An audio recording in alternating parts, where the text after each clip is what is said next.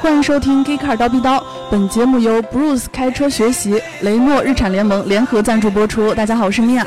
大家好，我是向阳。大家好，我是大姚。大家好，我是大笨。今天是这个刀逼刀突然更新系列，对对，因为我们对最近在忙这个上海 CES 展，然后还有这个极客评车的拍摄拍摄这个节目，所以就是说刀逼刀这个节目就更新的比较慢。嗯，对对。然后上一期呢，我们是跟笨老师聊了这个新造车势力，还有这个传统车厂的这样一些观点。然后大家都反馈说想听笨老师聊一些干货的内容。对。然后我们这期就来聊点儿就是比较有意思的。对。嗯，汽车上没有用的那些科技和配置有什么？对我刚跟你们说，这个笨老师是咱们这个汽车行业里边的工程师，对吧？所以说呢，他其实对汽车上面的很多技术和功能有一些他自己独到的一些理解，就是咱们一般用户可能都感受不到的、不知道的一些细节。所以说上次呢，这个聊完之后，笨老师也觉得意犹未尽，嗯，后来给我列一单子，我写了很多，上面说我觉得这些东西是没什么用的。然后我一看，有一些东西可能我觉得也是没有用，但有些东西我觉得还是，尤其是会深受咱们。国内用户所喜爱的一些功能，就看起来很酷炫的，然后鲍老师也觉得没有用，所以说这这一期啊，鲍老师准备了好多这个特别特别主重要的知识，这个一般地方绝对听不着的，来给大家讲，对吧？咱们这个一个一个往上面说，然后我们如果说咱们自己有什么觉得没有用的汽车上的一些功能，我也可以来补充。啊，今天这个节目有可能会引发什么辩论之类的，因为有有的人就觉得有用啊，有的人觉得没用。对对对，包括我们把向阳请来，也是因为之前给向阳看这上面，向阳又说：“哎，不对啊，这个东西我觉得挺有用的。”对对啊，对，是吧？所以说，我们奔老师先开始，我就说一下，觉得这些没有用的功能都有哪些。呃，我只能说按照大姚刚才介绍的这个思路去介绍嘛，就是说大家可以讨论嘛，没问题。第一个，我认为最没用的就是最大顶上大家的东西，那个天窗。哎，我我觉得 第一个就第一个我争议的东西，我觉得。在我看来，因为原则上讲，很多人大家可以想一想，买车的很多人，大家有几个真正用天窗的？它的用途是什么？嗯，可能有一个功能就是说，它真正说采光，我相信有采光。另外，有多少人真正开车把天窗打开？嗯，天窗中打开之后，很多情况下，大家开着开着车，好多那种 SUV 马路上看，好多把孩子顶出来的，孩子我的妈，忽悠忽悠，其实那个是很危险的一个动作，大家大家非常非常危险。那你说，如果开天窗，那天窗还有两种天窗。大天窗和小天窗，嗯，那你说成本上，那可能我们很清楚，大天窗多少钱，小天窗多少钱，嗯，那如果说这个成本，如果大家就是用的话，我就只用小天窗，把那成本让给让给客户了，会不会更好？对吧？对，换换一个思路，大家想这个问题。大天窗本身又分好几种，有有有有从上往下装的，有从底下往上装的，主机厂主流都完全不一样。对，那你说这个，其实在我看来，我看工程，我看工程，我看的工程和成本，我看的最终的客户性价比，嗯，那你说真正客户，主机厂把钱花在这上头了。那客户真正有多少用到它的呢？对，对，这个天窗其实有一个特别重要的问题，就是它到底是你平常买了这个车以后，它用的次数多不多，还是看星星啊？对对对对，还是说你看它的时候觉得就很开心？这个是两个概念，就是呃，很多这个咱们国内的车主都对这个天窗情有独钟，原因在于，当他在试车的时候，第一次踏进这个车。然后这个看到这个天窗，他会觉得就跟咱们很多人看房子都喜欢第一眼看采光一样，嗯，就这种感觉。它是一个对自己一个第一印象特别重要的一个元素。很有可能，其实像范老师说的，这个天窗在后续在整个它的用车的过程当中，它的使用频率可能根本就不用那么高，或者说它的使用功能性不用那么大，对吧？就普通的一个小的一个天窗都可以，不用那么大的全景那样的天窗。但是它在刚开始看这个车的时候是特别重要的一点，对吧？这个米娅，你觉得呢？天窗这个问题，我觉得有天窗挺好的，我就觉得有天窗挺好的。啊，对对，我真的是好多女生都这么觉得。不过，那我的问题就是说，那你觉得你能，那你能跟大家聊聊你好在哪儿，或者你真正用它吗？看着舒服。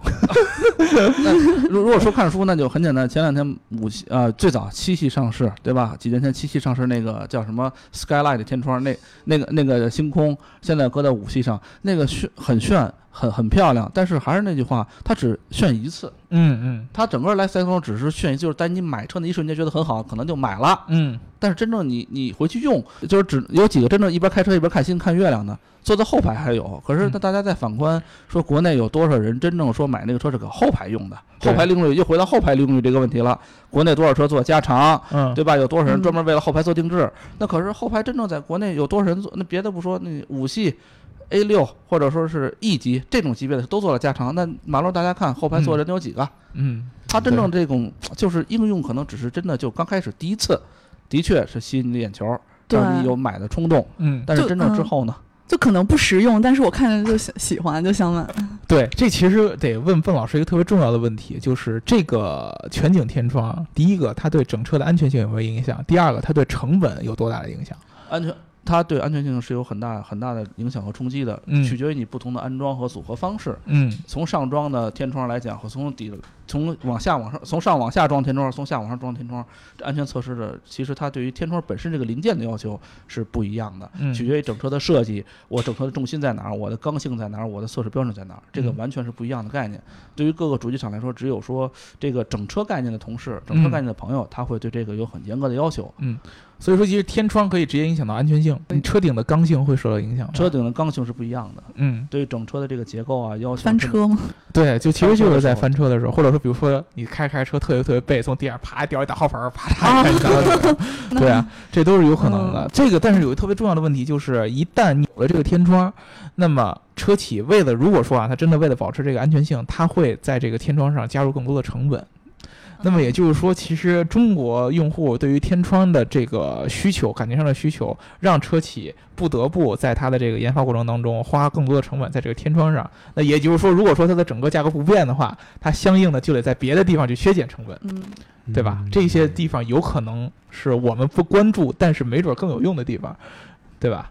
对，可以可以这么理解，可以这么理解。这就是就是工程师的思维跟我们用户的思维就是不一样的，对吧？嗯。呃，第二个范老师，第二个就是 CD，啊，所以这个我觉得咱们都能同意吧？CD 这个，这个确实。对，基本上反正我无论开哪辆车，我是从来没有用过 CD。嗯，那可是大家现在看到车上买的车，很多厂家还在宣传 CD，甚至还在宣传六的六碟 CD。嗯，从很多这个其实是一个在我看来挺反逻辑思维的一个事情，因为大家在车在在所有人在新趋势下，大家都在车上抢位置找大屏。嗯，那我现在是没地儿放大屏了，还是说为什么非要放一个 CD 在那儿呢？我个人是挺理解不了的。嗯，尤其六碟 CD 机那么贵的成本，大家干过都。知道这个成本是不低的，里头有换碟逻辑啊，各种各 ECU 连接啊，这个成本很高。我把车上放上一个这么明显的、这么主力的一个位置，放这么明显没有用的一个东西，那么这个其实是挺值得大家讨论的一个话题。嗯，放 CD 就为了听歌呗。其实我我之前是很早的时候，我记得我们节目当中曾经我跟大白有过一次这个争论，就是这个 CD 到底有没有用。我当时呢，因为我是一个。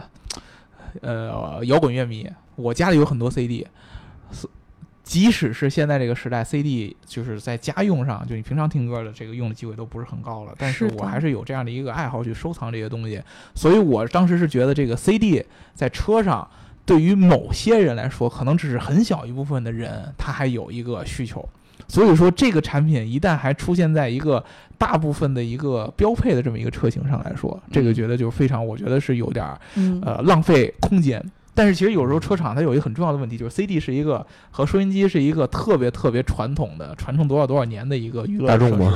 对啊，对啊。那也就是说，其实有的时候它在这个位置，它不知道放什么别的，它只能 OK。我我我我我这我确实是这个主观臆断啊，就是他有的时候可能不知道放什么别的啊，还还还先放以前那个东西吧，对吧？对他来说可能有一种偷懒的一种做法，有没有可能？这种思维我从来没这么考虑，因为我们工程师就是为了满足客户需求，满足 满足主机厂对我们预定预预定力要求的需求，我们来做这个事情。但是当我们反观来问这个问题的时候，首先我脑子里是没有答案的，因为我自己开车，我周围朋友开车，没有几个再往里听 CD 的。对，基本上没人了，大家用 WiFi 接上一个什么，接上那个各种的，就听我们的节目都无所谓了，大家都可以用。CD 这个东西的实际价值已经在这个消亡了，所以它确实没有太多实际用，而且六碟 CD。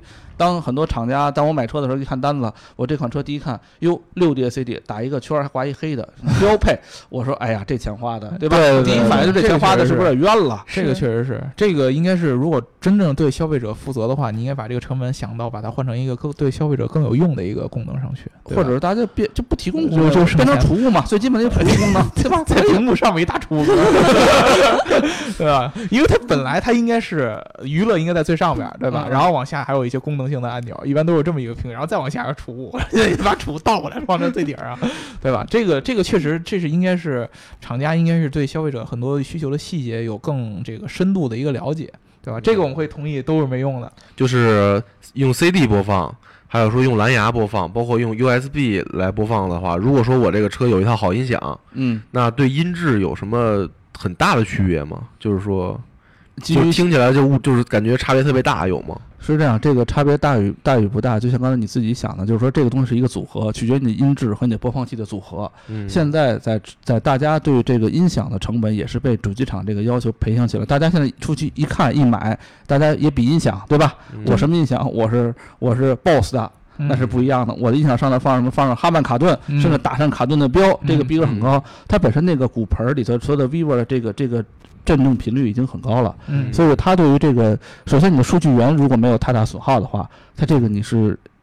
CD 啊，或者是 WiFi 什么，你听不出任何区别的，没有任何问题的。其实对于这个音响本身，音响系统的要求是很高的。嗯，可能有可能，比如说某的车，某些车二十万配个顶级音响，你或者自己改的，嗯，那个你听，比如你听 USB 或者你听 CD，你根本听不出区别来。嗯，非常高的。所以说，对于数据源的讨论，我认为个人认为 CD 的确没有。六碟 CD 很骄傲的写上六碟 CD，画个圈写个实心儿，我标配六碟 CD，我第一反应是，哎，这这钱花的太冤了。明白，明白，明白。好，第三个。第第三个，反正是一个挺挺挺大的一个聊的，就是导航。嗯嗯，大家，我想问问所有的听众朋友，包括咱们做在这里加一标是原厂导航啊，原厂导航，对吧？不好意思，这加一套条件，不是觉得导航没有，是原厂导航。就是说我特想问那个所有的听众朋友，还有咱们在座的诸位，大家都有车，大家也都开车，有有几个真正用原厂导航的？大家习惯都是拿出手机导上高德就用了，对吧？原厂导航，你说我相信在主机厂的成本当中也是挺大的一头。嗯，我曾经开过几个几个试驾车嘛，从机场，大家可以想一个场景，从机场往城里开的倍儿倍儿嗨的时候，导航突然来来了一声说前方二百米请左转，我心里话说只能说对吧？我这个高速开了一百，你让我前方二百米左转，那直接怼篮子上了。嗯，那大家后来我后来想原因，那说白了就是它本身导航系统这个这个接收信号它产生了漂移。我我我右手边就京密路啊，嗯京密路前面就是有个口，就是二百米左转是对的。但是他把我的信号从高速上误判到了京密路上，嗯那他让我左转，那我肯定不能听他的呀。嗯要自动驾驶，这好歹是我自己开车，这要自动驾驶，那我就废了。嗯，对吧？这个其实定位精度的问题了，应该算是。那，可以这么说。所以说，很多这种现在国内这个就是标配，就是车厂标配的这个定位精度是一个很大的问题。我知道很多主机厂的朋友也在讨论，或者他们也在想办法解决问题。嗯，只不过在在目前在今天。我没有看到一个特别好的原厂标配的导航，说能够满足像大家手用的这种手机啊，什么这种精度这么高的，我没有听过大家谁在用，嗯，对吧？嗯，其实，呃，因为像咱们因为因为开过很多车嘛，我之前开过一辆那个新能源的一辆车，是荣威的那个 E R 叉五，嗯，它的原车的导航是基于那个高德的。嗯，然后它加上它斑马系统，就是它有那个就是通过语音的一些识别，我觉得这辆车给我留下的一个印象就是，无论从语音识别来控制导航这块儿，包括它导航精度，还有说它可以像手机一样给你报，比如说前方测速，这种都是还是比较准的。嗯，对，这而且因为它是联网的，所以它可以实时更新地图。嗯，现在有很多像一些老了，就是比如说传统车厂，它那个主机没联网，你需要更新地图，你需要插 SD 卡。下载新资源包，这很麻烦。嗯，但是如果它联网的话，就说免费直直接在线更新地图，这种我觉得还是比这这辆车，我觉得就是斑马系统基于斑马系统的这个车，我觉得还是。挺方便的，嗯，OK，呃，有这么一个感觉啊，我一听出来，就是笨老师说完这个导航这件事儿以后，我们基本可以确定它不是来自于一个自主品牌，对吧？这是可以确定的一件事儿，对，因为其实这个导航这件事儿，我觉得啊，是我们最开始在国内兴起这种互联网跟汽车有融合的时候，最早受影响的一个模块，对吧？一个最早一个，因为其实这个是一个呃，相对来说互联网。比较擅长的地方，就或者说你平常做手机这些消费电子的时候，体验更好的地方，导航是最明显的一个。然后呢，也同时也是国外的车厂在国内在这个体验上饱受诟病的一个地方，嗯，对吧？所以说，一直就是很多互联网公司最开始说，我们通过这种互联网用户思维去可以改善你这个开车体验的过程当中，第一个提到的模块就是导航。原因其实就在于，呃，如果在国外生活过，你会发现整个欧洲人，他们不管是从路况到他们使用导航的这个逻辑上来说，跟中国都有很大的区别。不管是他们输目的地时候的习惯，还是他们路的这样整个一个道路的一个一个形态，比如说北京，北京路特别特别宽，道很多，但是欧洲那样的道不是很多，那都已经国道省就是国道了，对对对对对对，宝门了都，对对，就是你比如说笨老师你说的这种定位上的这个精度，可能在欧洲它这个精度，我我我这是我主观臆断，又主观臆断，可能这个精度在欧洲相对来说产生的风险就不是很大，但是在国内，你由于这个车道非常非常宽。你很有可能定歪一点，它就跑到别的道上了。对，这信号就漂移了，这就这种都有可能。所以说，其实这个原厂导航现在其实很多，像像刚才举的例子，荣威就是上汽嘛，他们在跟这个这个这个这个新工程师在做这个新车的研发的时候，他们其实在越来越重视自己一点，因为他对于他来说，这个导航的体验反而是可以，他有可能超过一些国外原厂导航的一个啊，这可能就是这是他们的生存资本，这是他们的这是他们的根本，他是从这上起的，对吧？对。对，所以说其实现在很多自主品牌，它在导航上的体验，像反而相较于一些这个合资进口合资的，它的体验会更好。这也就是为什么你看到很多这些合资品牌的车主，尤其是你平常做一些专车呀、快车什么的。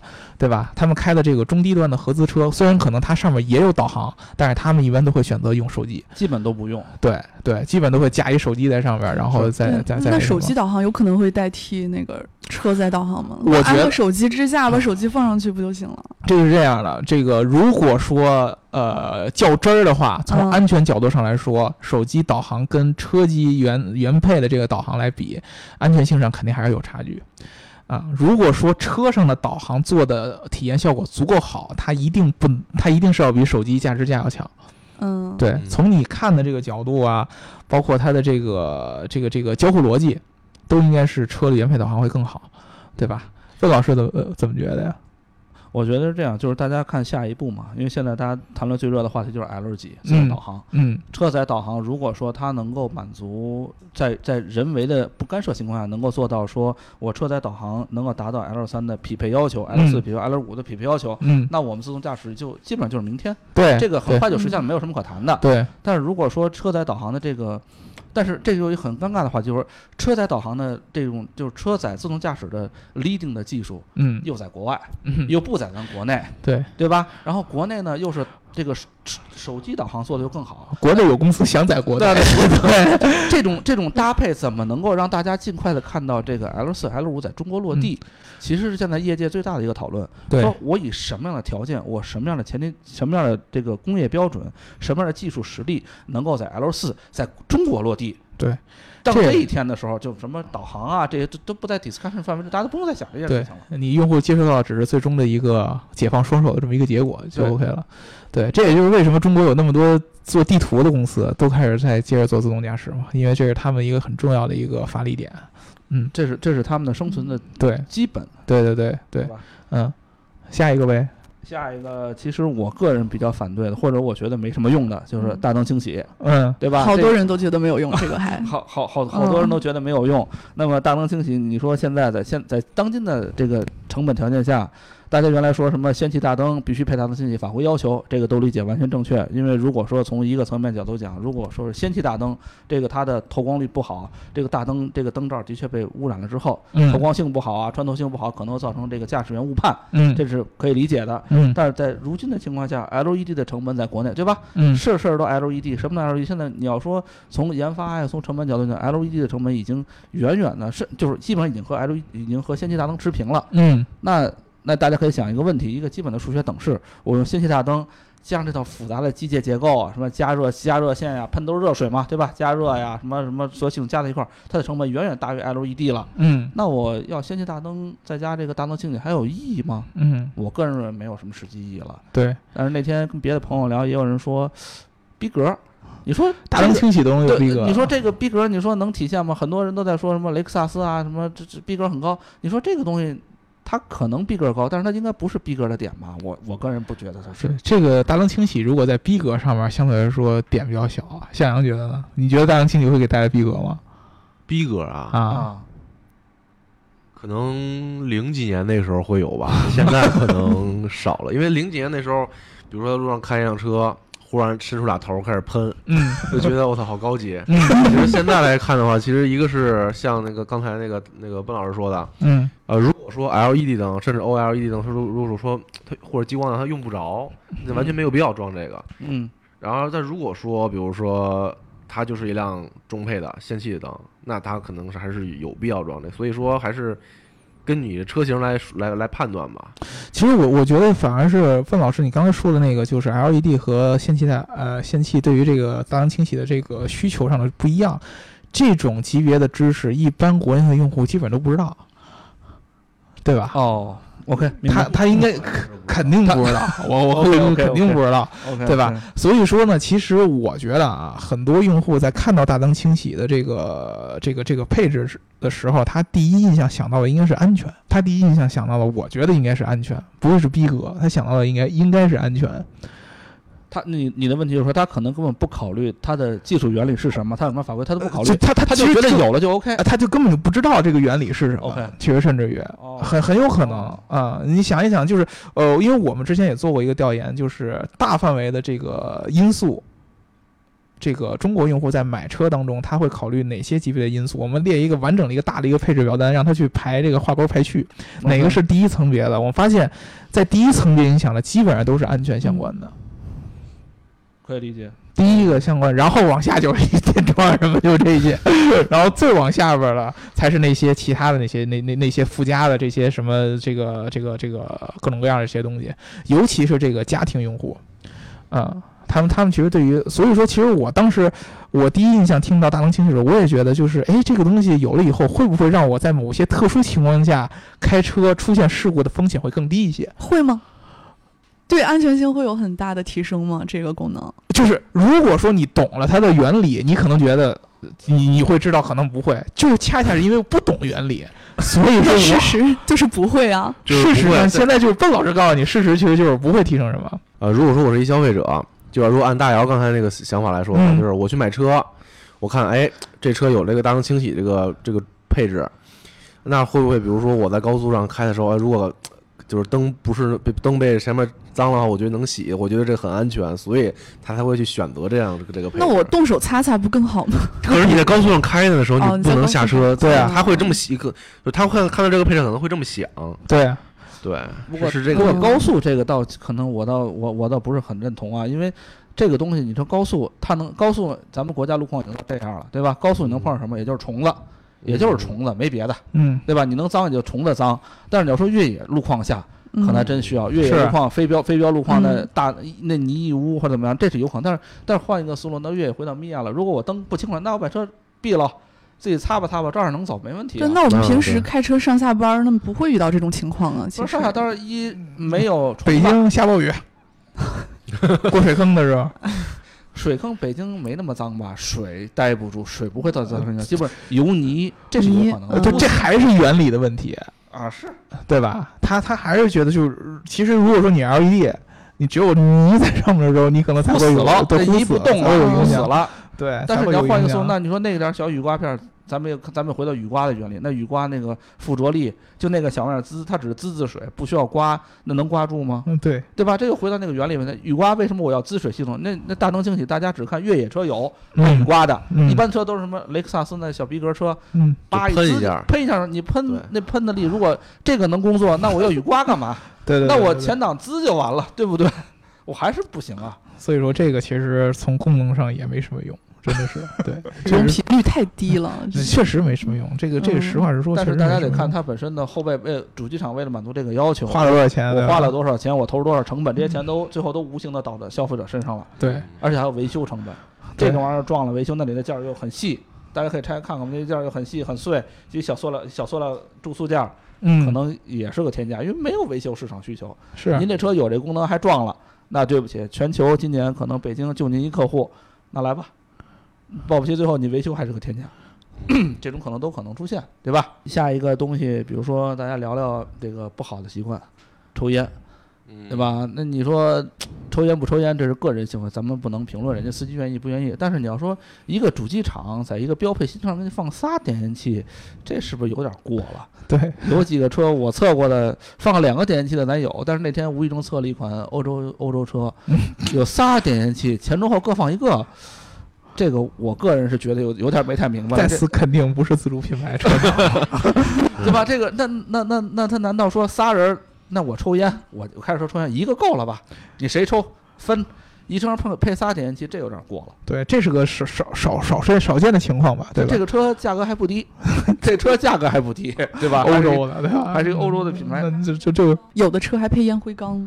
那种应该是烟灰缸还是要配的那种，就是品牌自己的那种烟灰缸有，但是都是买车送的那种小东西，不是不是原车带的，不是原车带的。对，对，这个点烟器，我其实我能想到的唯一一个就是它对于中国用户来说就是充电。但是现在很多车在后排充电都是用直接配 USB 的呀，直接配高配配稍微嗯压高高压一点的 USB 就完了。哎，这我有一个问题啊，这个成本上来说，我配点烟器和配 USB 是不是配点烟器要便宜很多？没有，因为点烟器你肯定就是说你点烟器上面你非配十二伏的盖儿，就得加一小东西，这俩加起来完全不便宜。你 USB 接口才多少钱？USB 全世界 USB 都中国造的，那这确实是 对吧？全世界 USB 都是中国造的，全世界你们连连连这个那苹果上的估计都他妈中国造的，这都很正常。如果这样。这样的话确实没什么。不过现在说，你别说三个点烟器啊，你就一就是一一个点烟器，我从开车到现在我都没用过。用的几率很少。打火机，我都用打火机。自己有打火机吗？我从来没用过点烟器，对吧？点烟器这个东西，我觉得从成本角度讲，或者从各个应用真正应用场景很少了。这个大家可以想想，比如说你又是在中国定制开发，为中国客户，那你完全这个东西是没必要的，一个够了。那你就一个为了装装仨，这有点过了。哎，之前我我我想起有什么那个吸尘器是不是要接点烟器口？吸尘器是的，吸尘器是，但是吸尘器还是那句话，吸尘器我需要哪个口？只是一个只是一个电源。嗯，我把吸尘器变成 USB 不就完了吗？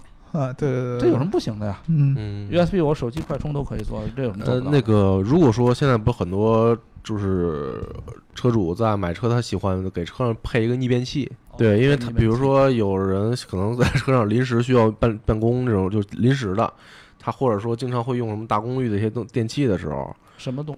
举个例子，什么叫大功率的？呃，比如说像一些笔记本电脑，然后因为笔记本电脑是三孔的插座嘛，就是各种三孔插座的一个电器的时候，它需要插一个逆变器，就是 USB 能带起来这个逆变器吗？现在这样，现在为了满足这个需求，很多厂子已经在车上放三孔的 插头了。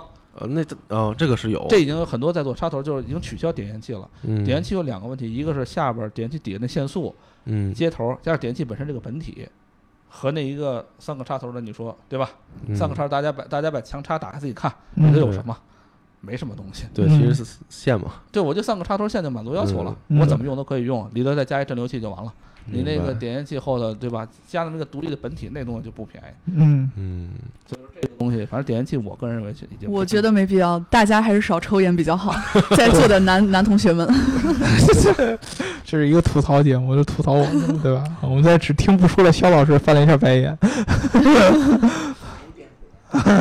嗯，好，那么下一个，还有一个话题就是说后排娱乐系统。嗯，这个东西呢是仁者见仁，智者见智，大家都在谈。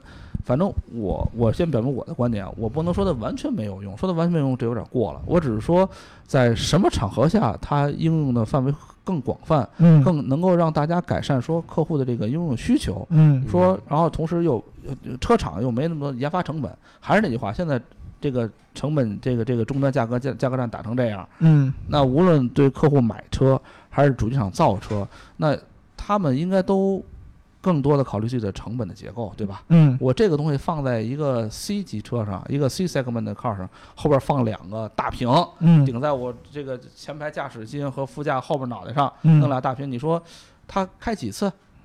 后排坐几个人？中国那么多家，回到那个回到那个加长这个问题上，中国那么多车都在做加长，玩命做加长。马路上大家看买加长车的有有后排有几个坐人的？嗯，第一步，第二步，你说坐人坐谁？大家都是，你要说后排，我我自己能想到的后排就小孩玩游戏，可能还真用得着。小孩坐那不踏实，给他配个游戏机坐那玩会儿，完了。大人坐后头有几个坐那真正说拿着那个屏幕看电影的估计大家都得晕吧，我估计。对或者写文件也不可能拿那玩意儿写文件呀。嗯，你说那个东西应用场景，我觉得很有限。对那个屏幕的成本是有多少呀？那个成本肯那个成本肯定不低，很高。那个成本肯定很高。嗯，它相要相对于一个平平板电脑来说，它价格是要更高一些嘛？不是平板，你买一平板电脑在两千多，那个东西嗯应该比两千贵的多得多。我干脆买哦玩平板电脑算了，玩平板算嗯了。那米娅说的特别好，平板电脑。那现在你看，好多车又在追一个风潮，车上固定的这个平板的东西拿下来变成移动式的。对那，我的问题就是说，那我何必要这个移动式？那我就车上大家用自己平板电脑不就完了吗？是，对，对吧？大家都大家都在研究一个让我觉得是少部分人很很很非再常次膈应了一个欧洲车厂。大家都大家都在很很很很执着的去干一件大家少部分人觉得对的事情，其实没有人去琢磨客户的需求，嗯这我觉得挺可怕的。嗯，对，一方面讲，他们在宣传的时候，我们是在教育客户，但真正中国客户有没有这个使用习惯，是一个很大的问题。嗯，对，其实确实，我觉得，呃，我还是觉得从这个使用习惯上来说，中国的用户可能对于这种平板的娱乐设施，他们的要求。这个需求是比较大的，但是这个东西是不是你在后边加一个后排娱乐就能解决的？这其实是一个很重要的问题，对吧？你比如说，举个例子，我要是，呃，家里有个孩子，然后呢，他坐在后边想玩游戏，他肯定会拿出他的大的 Plus 手机，或者说某个平板，打开他的王者荣耀来玩，对吧？嗯你用一个车载后排的这么一个娱乐系统，也没法支持这体验啊。对，而做不到这样车载。娱乐系统，它它车载娱乐系统，它又在琢磨说，OK，我的数据源在哪儿，嗯对吧？我在怎么下载？嗯，那我下载是不是又是这种接线导入，或者是无线下载？无线下载又走你车上本体的流量？嗯那么这个大家都是很多的问题，大家我这个东西它怎么用，怎么能让它用起来，或者大家觉得我买这个东西买的值？很多我估计买了高配车的人，这辈子一一次都不会开那个屏幕，嗯，没有用，他顶多开一次，拍个照片发到朋友圈里炫一次，我车有。对 嗯，完了，你问他自己用，那我天天自己开车，我怎么看后边？对，这个其实我觉得反而应该是倒过来，就是你现在与其说在车上加入这么多后排的娱乐系统，你还不如去想在后排如何让你现有用户的一些娱乐设备跟后排的东西连起来。更现实。对，更现实，尤其是在我觉得在这种入门级的车上，我我我我我也听说有消息说，就是中国有一特别著名的什么什么光的一个车厂，人家在做的事儿就是他不在车上装这个前面的这个车载大屏，嗯，而是通过一个跟国内的一个平板电脑的一个厂商合作，嗯他在前面只做这么一个架子一个口儿，你上车以后把平板啪这一装，你就变成一个前排的一个娱乐。那没有平板吗？不是，他买车会送你一个哦，平板，送的哦，标配是吗？这个平板你可以拿下来。哦，是可以你可以平常自己用，哦，然后你啪插上以后，你会变成了一个这个娱乐设施。自己品牌的平板。呃，这个就是准相当于准前装嘛，对吧？就是这样的一种一一种类型，就类似的，我觉得这种这种方式反而可没准会更贴合中国就是大部分用户的一种使用习惯啊。我觉得现在的那些真正的后排娱乐还是停留在真正特别高端的人士会觉得这个东西是比较有逼格的一个一个一个一个一个一个一个产品。比如说我拿着一个从车上拆下来的平板给你看，我后边有四个圈儿，对吧？这个感觉不太一样。这是这是有有有有有可能的，但是实用性上确实不是很高，对？实用性，嗯反正就是说，大家如果真的从中国客户实际使用需求来说的话，这个我觉得真是花了大价钱，但是没买了客户服务。嗯他，的确卖出去了，因为客户买单了嘛。对，但是你说真正给客户带来的附加值的这个服务有没有？嗯，我觉得是大家可以好好想想，真是正打问号的一个事儿。是，再下一个东西，反正我个人认为啊，就是当你开门的一瞬间，嗯往下一看，你车上有一个各种车标的一个一个小东西，嗯要不然它是银银质的，漂亮，就拉丝的铝的嘛，一看就铝的嘛。嗯，要不然就是打俩光，上面反映一个车的这个车的品牌的一个价值。嗯但是你真正用它，只是开门的一瞬间，关上门你也看不见啦，是在车外你也看不见。嗯就那个所谓的迎宾迎宾的各种功能，迎宾灯啊，迎宾，你说这个实用性有吗？我觉得就是纯装饰。这个就是涉及到刚刚说的逼格对。对对对对，这个我跟你说老师，你已经从正式从你的工程师领域踏入我们市场营销领域了，知道吧？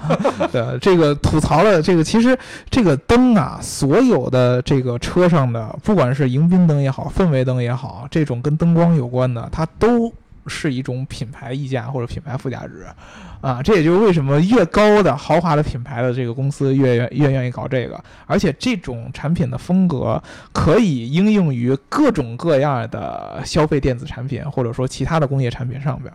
比如说，其实我刚才也也举了肖老师这个电脑，对吧？ADINWARE 上面这个 logo 上可以啪啪的亮红灯，然后还有比如说我是向阳，键盘，你的键盘上面有这个背光灯。OK，嗯。对。现在的机械键盘，你像传统的我们如果是功能性的话，比如说我晚上为了这个就亮一白光就行。对，亮一白光啊，让我打打字更舒服，能看得清楚。但是现在的很多键盘做的是 RGB 的可变色的，嗯。就是你打啪一下就跟那个跑马灯似的，对对对，变一串色。可以。调色，还带呼吸效果，对。对对对对对还带什么各种闪动啊，俗称网网吧标配嘛，啊对对对。一定得跟这个网吧那些游戏配在一起。还有现在我们以前这种男生特别爱爱玩的这个呃台式机的这个 DIY，就是我们自己装电脑。啊对对对现在的机箱都是这种带一个侧透的，就是机箱的一面是侧透玻璃，你可以通过这个玻璃看到里边里边的所有的配件都可以带灯。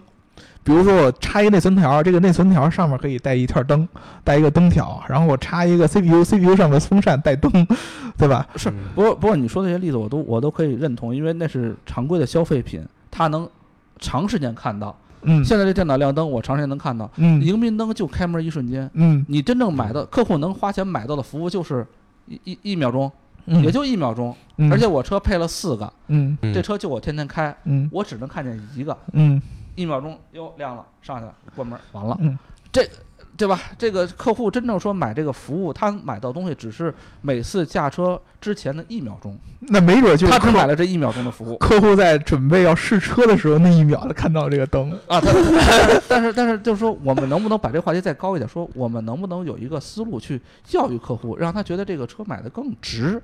我买了一个真是虚幻的东西，这个东西在我看来真是虚幻。开门看到，上车看不见了。嗯我觉得这个女生思维可以理解，就是你买了一个自我满足感。那我要下个楼买个东西，我也得化妆，那我就下楼我也得化妆，化妆上来。啊，那我就看，我就觉得哎，自己特别满足，开着一瞬间。对，我觉得我这个还是跟用户思维是有关系的。对，嗯就是有些用户他把车看作并不是一个工业产品那么简单，他把车当做一种从它是一种饰品。工业个责任感和社会地位体现的一种结合，相应的各种各样的元素都有，对吧？其实你像灯这些东西，呃，除了外边的这些功能性的这个、呃这个灯 LED 啊这样的，车内的氛围灯已经完全跟车本身的功能性不沾什么边儿了吧？嗯对，啊，完全是为了让满足，但是还是那个问题，这个就这个位置这个灯，它只是一秒钟。你们举的所有例子都是常规氛围，我室内氛围灯，我车开着它就亮着。你也这么想，一秒钟还可以拍抖音呢，对吧？对吧？嗯，不，这个这个就是立场嘛，这个大家立场完全不一样。对，对我只能说，这个对东西在我们在在真正的开发过程当中，我相信这个零件的工程师是费了大脑筋的，他是要他是要全心啊投入进去，他是花了很多精力琢磨这个事情，但实际搬客户搬运只是一秒钟，这确实是每次开车就是一秒钟的这确实是对吧？这是一个对这是一个行业的事情。嗯还有一个东西，其实我想跟大家聊的，这个东西，我觉得前两天在地库开车吃饭，地库看着有一个，反正还是还是欧系车嘛，嗯。比率比很高的欧系车，嗯，左边大灯亮着，你已经把这个你最后的这个 闭嘴，左对前面左灯大左左前面那个那个大灯呢，左边亮着，屁股左大灯也亮着，好多人问我这个为什么亮着灯，嗯。嗯。然后呢就是问我为什么，我说哦这我还真知道为什么。就是因为他开了驻车灯下车了嘛，嗯但是呢，其实这个东西大家可以聊一聊。这个驻车灯在欧洲是实用的，非常实用。嗯你在法国、在西班牙，没有晚上哪有咱北京这灯红酒绿啊，对吧？嗯那村里倍儿黑，嗯车就停在马路边上。嗯那我老远来一个车，再开个近光，那我什么都看不见。嗯那所以他开着右边的这个，我把车停在路路路的左边儿，我把右边打开驻车灯是有意义的。大家看这是停辆车。你在北京一个那么牛逼，什么什么嘉里中心楼下地库比我们家都亮的地儿，你开驻车能干嘛？在一个在一个三万在一个三百三万多流明的光线下，你开一个那个小玩意儿有用吗？对，没有用啊，纯属吓人嘛！而且大家 很多人都在问，这车是不是坏了？对对对对对，中国客户的他的思维方式完全不一样，他说这车是不是坏了？为什么灯只亮一半？嗯这个问题很很常见，但实际上它是人家车是有用的，只能说这个司机的确知道这功能，人家给开开了。嗯，但是这个东西在中国是不是用得着着呢？对对嗯对，对，我觉得您这一这么一说啊，这咱们听众们这有很多人就开始想去买有驻车灯的这个车了，对吧？这这这这很有可能，因为驻车灯其实是欧洲很多车厂都讲多少故事，拉人过来，你知道我这灯为什么亮吗？哎，对对对对，拉亮点，而且我懂你不懂，对对对对，为什么只亮一半？你知道吗？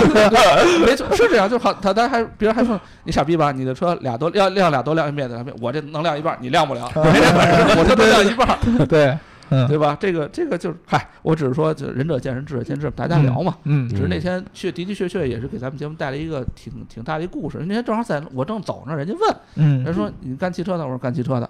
怎么回事儿？哎，我说这我还真知道，当时就逼格满满嘛，对吧？对对 说服了周围所有人。就像刚才你大姚说，在保不齐这个这个东西，客户问，客户买车的时候问我车有驻车灯吗？有，买没有？买。对对对，有我回去就开去，但是大家开车也得注意点，就是如果而且这这地地库专找一个灯光暗的地方，我就停这儿，然后啪一开，这这这这吸引好奇点嘛。但是你要真在家里这种地儿，你开一驻车灯，那我觉得有点多了，对吧？嗯其实确实从功能性来说还是没什么用，这东西在嗯尤其在国内，这个的确，你要真在村里，的确用得着。嗯，但是你要这么贵的车，你放村里是不是也有点那什么呀？嗯 对吧？对就是在中国这个东西，它是不是有实用的使使用价值嗯嗯嗯呃，那我想问一下，刚刚讲到驻车灯了啊，啊？像就是还有一个功能叫回家灯，这个啊，回家灯的故事也是挺挺神的，就是现在都应该能调，对吧？嗯，应该都标配十五秒，我记得。对，有标配十五秒。时时间可以调，什么十秒、十五、三十都可以调什么是调。回家灯？回家灯就是说你锁车之后，叫还有俩字叫送你，应该那那全名叫送你回家灯。对，那个前它那个大灯会一直亮着，然后给你照，就是照亮你回家的路。是吗这么温暖，对是的，是的，对，但其实我觉得这些东西在像可能像呃美国或者说是欧洲那边，就是如果说你自己有一套车库，那是有用的。你进去以后车库关上以后黑乎乎，但我车灯一直亮，能把整个车库亮照亮，我进屋了，这个我一会儿我会看清路的。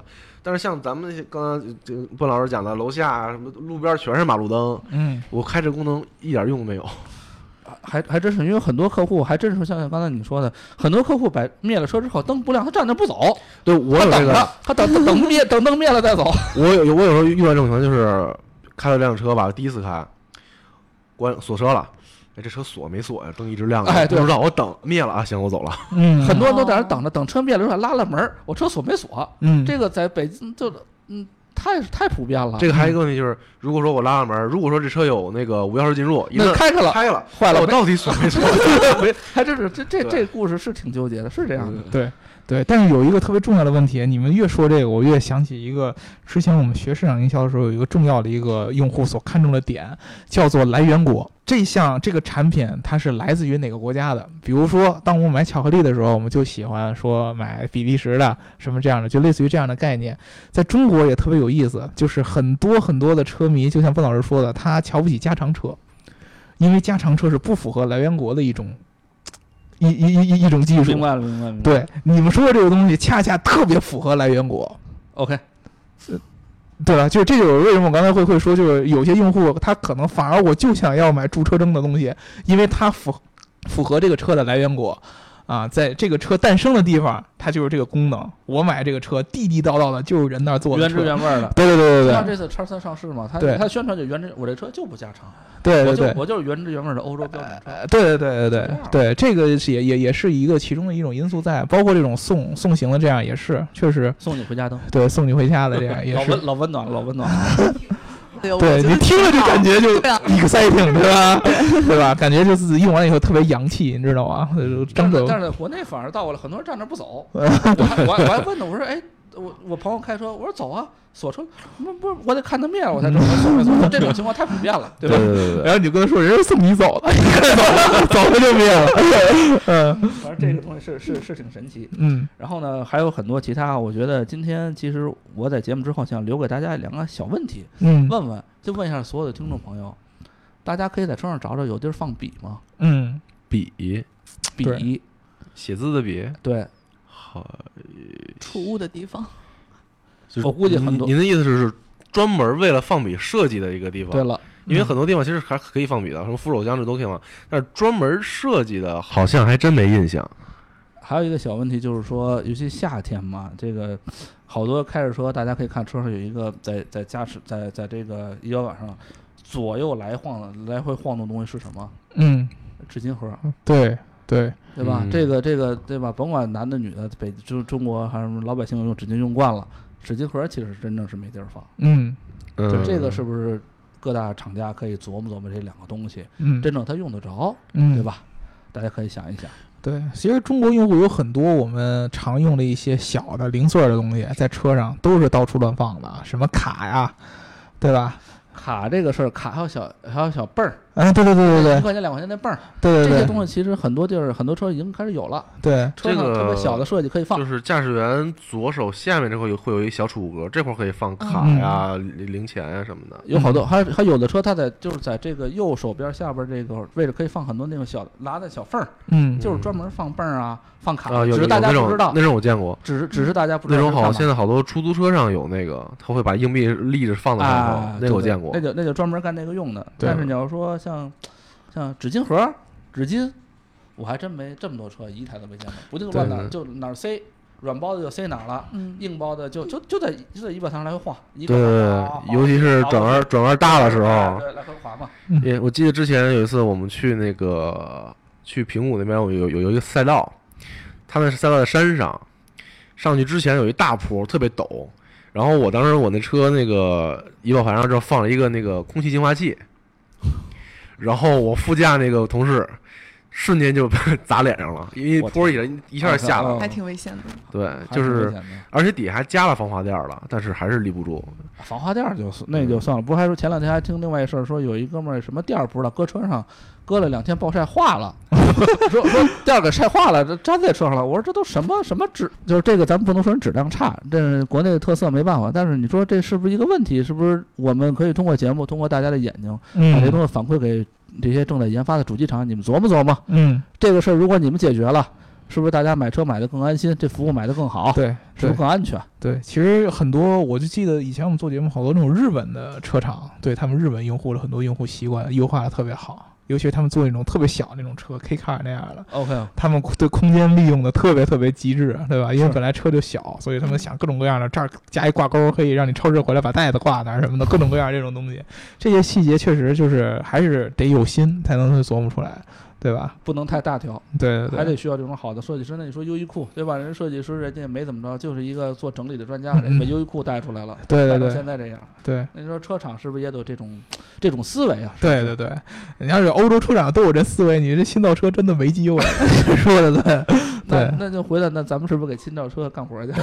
是，我觉得您这思维快了，真的，真的，真的，嗯，还还还有其他的吗？补充啊米，娅和这个夏阳有没有什么？那个真皮座椅有用吗？嗯真皮座椅是这样，我只能说跟原来那个就是欧洲和美国来的设计师聊天儿，他们给我的反馈就是非常诧异。在国内经常看到这种就是九幺幺，嗯或者或者这种很牛的、很很很高端的这种跑车呀，或者高端的商务车，他就从这一过，说这车很好，但是发现哎，为什么座椅上套了一个 Mickey，嗯，套了一个唐老鸭，套了一个小猪佩奇，小猪佩奇。很低，就是他他就说很低端的这个这个这个就是二级市场买的十块钱一个的座套，嗯。他非常不理解为什么中国人会都得加一座套，而且他们就是欧洲原设计，就是你说来源国，嗯，他们设计他们是感觉说用我的身体接触这个真皮，让我觉得很舒服，对。这个是一个质感和这种他们无法形容的逼格的一种感受。对中国完全被忽略掉了，大家很轻易的在九幺幺上套一个小猪佩奇，对，嗯开的很舒服。那你说这个东西，你说有用没用？我个人认为是有用的。嗯真皮座椅，大家都在抱怨什么夏天热、冬天冷，我觉得不是这样。对。嗯因为真皮座椅有它的好处，真皮座椅毕竟它在触感上面，有好的真皮座椅啊，是要比这种织物的是要强的。你坐上去以后，你皮肤接触到皮的那种感觉，不是夏天特热的时候啊，那种触感还是非常非常不错的。嗯对，但是但是这个、这个精品车内饰的这个问题，这个确实呃现在也解决不了，这是中国用户习惯嘛。对思维习惯是吗？买了舍不得用。对对，其实就是这样，就是呃，咱们轻易的对于车来说，我们的这个真实程度是非常非常高的。现在可能越来越好了。就以前刚开始咱们中国老百姓过上好日子的时候，买辆车都会觉得这车是家里边除房子之外最主要的一个宝贝，嗯对吧？那车上这个平常经常我们接触到这个的地方都要套上一个保护层。嗯，就是从那会儿开始兴起的嘛。就是最早那会儿我们还没有真皮座椅概念，那会儿就是刚开始车出来的时候，全都是织物座椅，对吧？那那会儿就是一定要在织物座椅上都套东西。一第一个，因为织物座椅本来它的这个呃这个脏了就不好洗。而且耐久性那会儿看着也差，所以说都套东西，一直延延续到现在嘛，就是一直大家换上真皮座椅以后也开始习惯，对套套惯了，对吧？然后就全全都得套上，都带套，对吧？都都都得这样。所以说，我觉得还得有一段距离。但是你看这你这太邪恶了，那个他啊 是吧？啊，但是我觉得现在其实这已经越来越好了吧？也也真的不好说。你能在比如在机场，你看到机场地库 T 三，你看地库那些豪车，还真有。是吧？什么都有，还有那个就是说，你要真说带套的，还还算不多见。但是你这放一那个放那个夏天咱们凉席儿，嗯，哎，凉席儿我觉得挺好的。不凉凉席儿你放，你要真把凉席儿放在放在现代现现代出租车上面无所谓了，出租车师傅无所谓。但你把你你想把一凉席儿跟麻将大凉席儿，放放一放一放一什么放一 G 上是吧？放一 G 五百上，是不是有点有点不搭？这这多少有点确实有点不搭。这就应该出官方的凉席儿吧。对吧？这这是可以的。对对对，这这这个这个确实得按照中国思维来导向一点。凉席儿，我们他虽然他没见过凉席儿吧，对吧？有可能。呃，那机场还见过，真见过凉席儿，大的。对对对，哎，是吗？这个德国的机场是吧？不是中国机场。我说德国设计师可能他从来不知道，哎，这凉席儿是什么东西？他们可能没用过，对吧？对对对，他要有这概念，他最后在中国特供版一个，对吧？这个。对。我们刚刚一直说的是这个配置方面的，就关于科技方面的有没有什么就是觉得没有用？呃，我我说一个就是手势手势操作，嗯，手势操作其实我们以前节目当中已经说过好多次了，就是觉得真的没什么用。啊，因为它我觉得就是有一种特别尴尬的过渡吧，就是现现现阶段大家都是喜欢摁屏幕。摁实体按键，然后未来呢，可能能看到的都是用语音来操作。手势呢，有点像这个语音和现在这个这个按键中间的一个东西，过渡的。对，过渡的，就是你想，你将来如果开车的时候，你不想说去过度的牵引到你的注意力，你想去操作一个东西的话呢，说话是最方便的。我要听什么什么什么，我热还是怎么怎么着是最方便的。你你要去比过手。这个就感觉特别特别奇怪，你知道吗？对，对，怎么想都特别特别奇怪。而且我老觉得手的这个这个比划，它能产生的一些安全的风险，比语音还是要高的。嗯，因为你其实你平常做一些这个这个肢体的动作，有没有可能会误触，对吧？这个都是有一定可能性的。如果说你你是说我一定要对着某一个东西来来转的话，那么这个使用的方便程度又很低，对对吧？所以说从交互逻辑上来说，我老觉得手势这个东西确实是现在去大力去研发它，不如你去把精力花在语音识别上。对，嗯，手势识别怎么说呢？这个技术应该是相对已经比较成熟的技术了。嗯，在很多这个有限的应用下已经很 OK 了。嗯，现在甚至说就是把把这个手势呢延伸到后排。甚至第三排都有可能，这只是一个，只是一个一个一个信号传感器到后头去识别吧，这个技术上无所谓。但是从卖点上，大家就觉得 OK。那你现在只有驾驶员能干，将来是不是以后都能干？这是一个回到你市场营销，这是一个卖点。对对。但是你说技术本技术本身，它没有说从技术。不好意思，角色对调了。你从技术本身，我倒不觉得它有特别难实现的地方。对对对。就是一个就是一个校准一一个识别校准。操作就这么三步，对吧？这没这个从电子角度上没什么东西。对，那没有实体按键的那个触摸触摸功能。触摸呃，我觉得是这样。这个实体按键和屏幕的这个这个取舍，现在行业里边争了很长时间。传统的这个，尤其是以德国人为主，他们对于机械按键是情有独钟的。因为第一个，机械按键很安全；对，第二个，机械按键的真正的现阶段的操作体验，其实要比触屏要高得多。比如说我在调这个空调的时候，那么触屏经常我要做精度的调节，我就扭这么一点点儿，对吧？我就往回扭这么一点儿，音量也是。你做这个机械的旋钮，肯定那个感觉。是非常非常爽的，对吧？嘎嘎嘎嘎嘎嘎嘎一扭，带点阻尼，对，带点阻尼，对吧？那种感觉就特别特别豪华。我做这种屏幕，我只能在手肘在上面滑。你本来你这个屏幕上边用时间长了以后，它的这个质感就觉得特别特别奇怪，因为上面有什么打油啊、指纹啊这种什么样，然后来回来回滑，你就觉得特别特别别扭。而且经常你这个反应如果不是很迅速的话，你滑的时候你还感觉有一定延迟，对吧？还真是。对，这个感觉是特别特别差的。但是有一点就是说，最开始。做这些屏幕化的这个按键的这些车企，它的点在于说，我用屏幕意味着我将来可以对车身的内部的交互逻辑做很强的这样的定制化和改进。我按钮的位置放在这儿以后，我无法之后通过任何的方式把它做成变化了。如果说我用这个屏幕的话，那么它将来给我的可能性是非常非常多的。我会通过 OTA 的方式把这个结构换成另外一个交互系统，对吧？这个是他们想的地方。所以说现在其实争论这么几年之后，已经呃互相已经妥协了很多了。比如说。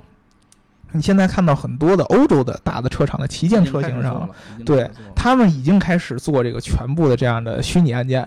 它的做法是，呃，两个方向，第一个是触控反馈，就是我摁这个屏幕，这个屏幕会给我一个震动，嗯，就有点像你现在用 iPhone 七开始，它把这个 Home 的实体按键去掉，反反而是你摁上面，啪给你震一下，感觉你好像按了一个钮。它用过这种方式替代。第二个是加强它的这个屏幕质量、分辨率什么的，对吧？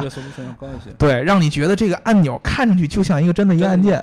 对，它通过这样的方式来给你取代。所以说，其实到未来，只要屏幕的技术达到足够高的话，它完全可以去。去弥补之前它体验上的一些区别，是啊，但是你实体按键绝对没法去到到达屏幕所能代替那种我说的那种有可定制的那样的一个。实体按键可以盲操作呀，你相对屏幕也可以啊，你屏幕也可以啊。如果回馈如果喊回馈好的话，因为你客户唯一的反，你收到客户收到唯一信息就是回馈，对吧？你所谓的阻尼啊、声轴回馈，那虚拟按键如果说做到那一天，它完全可以做到这一点。对，之前对之前已经有供应商做过那种，就是比如说。我这个按键，这个屏幕上面这块位置显示的这个按键是一个带波纹型的这么一个棱，我手摸在上面，我还没摁呢啊，摸在上面就是一个波纹的一个震动感觉啊。如果说它是一个磨砂的，那我摸在上面就有一种磨砂的感觉，我摁下去以后是另外一种震动。所以说，你手只要往那一摸，你能感觉出来这是一个键，对吧？它可能现在没像实体按键那么那么感觉那么清脆，啪嗒啪嗒的，但是它绝对能让你分辨出来，这就已经解决了很大一重的功能问题。这个将来如果普及了以后，那实体按键就它的这个作用就会越来越低了。嗯，还有一个，还有一个？自动泊车，自动泊车。所有的自动驾驶技术和自动泊车的技术都是特别特别有用的，尤其是对于嗯。呃，这个这个这个怎怎么说呢？复杂路况，然后以及这个驾驶技术还没有那么纯熟的人来说，都是特别特别有用的。还有就是你这个车很宽很长的情况下，对对，就是现在我觉得那些自动泊车技术有特别成熟的吗？因为我看他们那些对车位要求都特别高，这个是问题，是因为它还不够好，并不是说它没有用。是。那可是现在已经有一些车已经搭载了这个技术，是吗？啊，是啊，那它不够好，它为什么要搭载？这还是那个问题。做到成熟。比如说，我给你举导航的例子，导航在国外它的这种交互逻辑是够好的，但是在中国就用不了。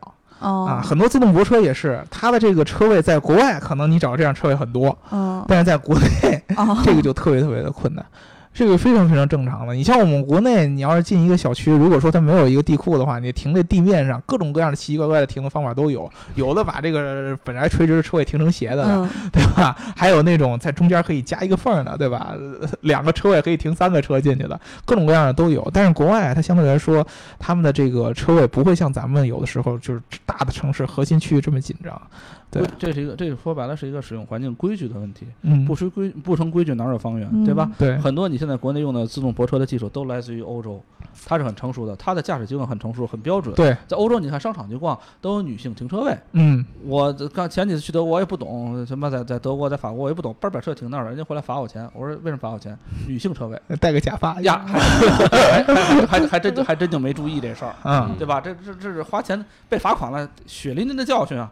对，我开始还觉得欧洲人傻，对，有车位不停，对，非往楼上开，有病吧？我就塞这儿走了，对，东西回来被罚款，对，嗯，包括刚才咱们之前节目之前说这个车道偏离，这个也是，就是国内这个变变道不打灯是非常非常重要的一个驾驶技巧，对吧？这个大家都承认是非常，你取决于你是不是一个合格的可以自称为老司机的人，嗯，对吧？你如果说。变道，你每一次都打灯，你绝对不法不能合格的称自己为老司机。你一定得会在某种特殊情况下用变道不打灯的方式切到某个线里边，然后让后边人不不止的骂你一句，你才能合格的成为一个老司机。但是在国外的话，这种情况比较少，所以说他们在出出现你不打灯变道的时候，他会给你预警、给你警示这样的情况出来。这个都是跟这个本土化的一些呃驾驶环境和驾驶策略有关系。这个这个自动驾驶其实这就是。为什么一些国外的那些车企，他们所谓的呃驾驶辅助的功能，在国内用户人看来好像都没什么用，它根本落不了地，根本就不那这些东西在国内落地，其实我所以刚才咱们聊的嘛，我觉得在中国你要真能说把 L 四、L 五真正给我落地了，嗯，那是很牛的，在中国能做到，全世界都做到了，对，这是很牛的一点。对，刚才那谁也说说，那在中国你说你前车开开车变道，嗯，对吧？正常的打灯。后边司机，你看打灯就不让你过，对，就不让人家过。那那完了，那肯那不撞等什么呢？对，在在在在在欧洲，比如说在欧洲，如果在欧洲开车，你打灯了，后边车第一反应是我刹车让你过，对，这是截然不同的，对，对吧？这种驾驶习惯、各种环境，所以很多其实到国内的这种技术是很好很新，但是它就是落不了地。对。是是不是车的问题，不是技术问题，真的到最后是驾驶员的问题。对，这都不是这个不是有没有用了，这个是在于它的这个怎么能够最后能按照我们中国的这个情况去做优化，能让它更好的问题，更适应过来。对，大家这个这个交互过程其实真的是一个很长的适应过程，嗯，对吧？好吧，那我们其实就这么多了。如果咱们这个听众朋友还你们有什么觉得没有用的这个技术啊，或者是配置，也可以在留言当中跟我们互动。然后如果说你们刚才对我们说的哪些你们是不同意的。对吧？比如说你们就觉得就是有用，对吧？这个 迎宾灯特别有用，对吧？欢迎都跟我们来喷，对吧？啊，这个送送送你回家灯有多温暖，是吧？但是很多人其实真的不知道，就在那儿等着，他等着灯灭了才，我才认为这车锁上了。还有一种就是我站在车前面，你不开灯我不回家，你知道吧？嗯，都有可能。嗯，然后是不是从从现在开始，大家回去买车都问我车有驻车灯吗？没车我不买，是不是？对，这你得收多少广告费？我 了解，我之前还发朋友圈，我问大家觉得没有用的配置是什么，然后就有一个人给我评论说，他觉得跟驾驶没有关系的一切的配置都没有用。我觉得这个就是跟那个个人需求有关，他就觉得车就是哎，我可以让我开着到哪儿就行了。有的人就把车就当成第二个家，我就觉得什么配置都需要，就是跟需求有关。对，这个就是跟需求有关。所以那个向阳之前说的特别对，有的配置对于某些人来说是一点用也没有，但是对于另外一些人来说，它是特别有用，对吧？这还是看大家用户的需求，没有一个车厂能够了解所有用户的需求，对吧？它只能满足部分的，对。所以说，大家也把大家观点跟我们互动，对吧？对，给我们留言，嗯，欢迎给我们什么来着？点赞、打赏、评论。对，点赞、打赏加评论，点赞、打赏加评论，点赞、打赏加评论。嗯，那我们下期再见，拜拜。嗯，拜拜。谢谢。